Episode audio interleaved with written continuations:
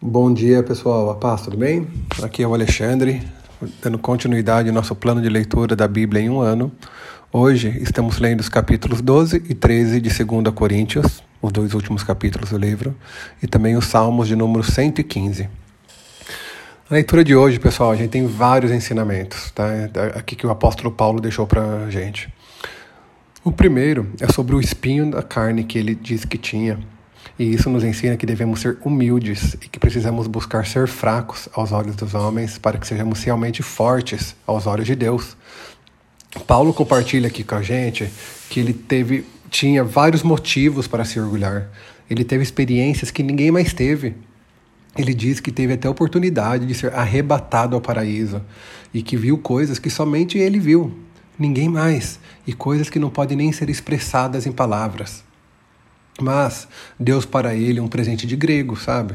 Um espinho na carne. Algo que não sabemos bem o que, é, mas com certeza incomodava muito a Paulo.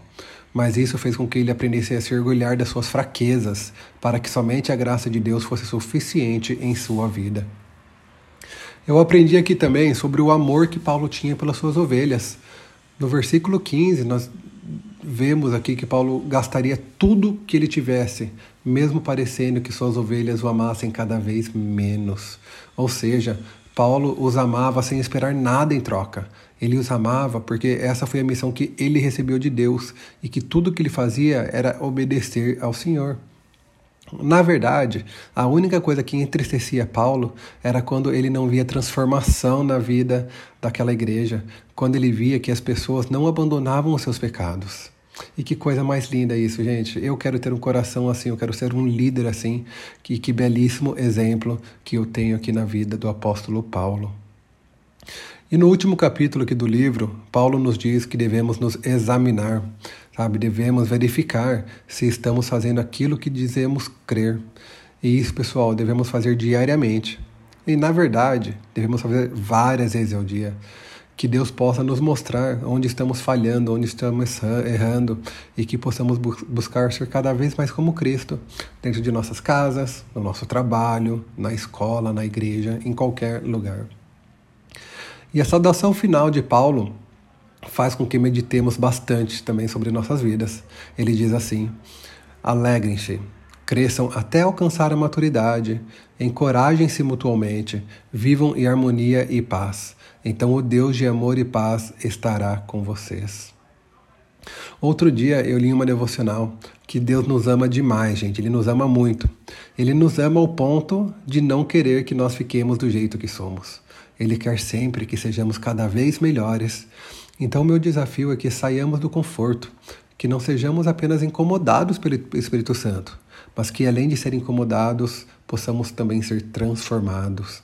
Nós precisamos parar de ser a mesma coisa dia após dia, pessoal. Nós precisamos morrer verdadeiramente para nós, para que possamos viver genuinamente para Cristo.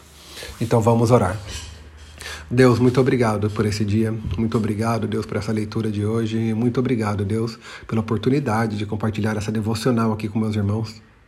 Eu peço, Pai, que o Senhor nos, nos ajude a viver o que estamos lendo aqui, ó Pai, a viver o Evangelho, que possamos, ó Pai, deixar de ser orgulhosos, que possamos ser mais humildes, que possamos nos fazer fracos aos olhos do mundo, Pai, para que sejamos fortes aos, aos seus olhos, e que possamos, Deus, sair da nossa área de conforto, ó Pai, sair daquela. deixar de confiar apenas em nossa própria capacidade, Deus, para que possamos depender mais de Ti e para que possamos, ó Pai, é, estar mostrando o seu amor para as pessoas, que possamos amá-las, ó Pai, amar os necessitados, amar a, os nossos irmãos e irmãs em Cristo, amar a todos em nossa volta, sem nenhuma expectativa, sem esperar nada em troco, Pai, mas que possamos amar somente porque o Senhor nos amou primeiro, e que possamos assim, ó Pai, iniciar uma transformação, tanto em nossa vida e também na vida daqueles que estamos atingindo com o seu amor.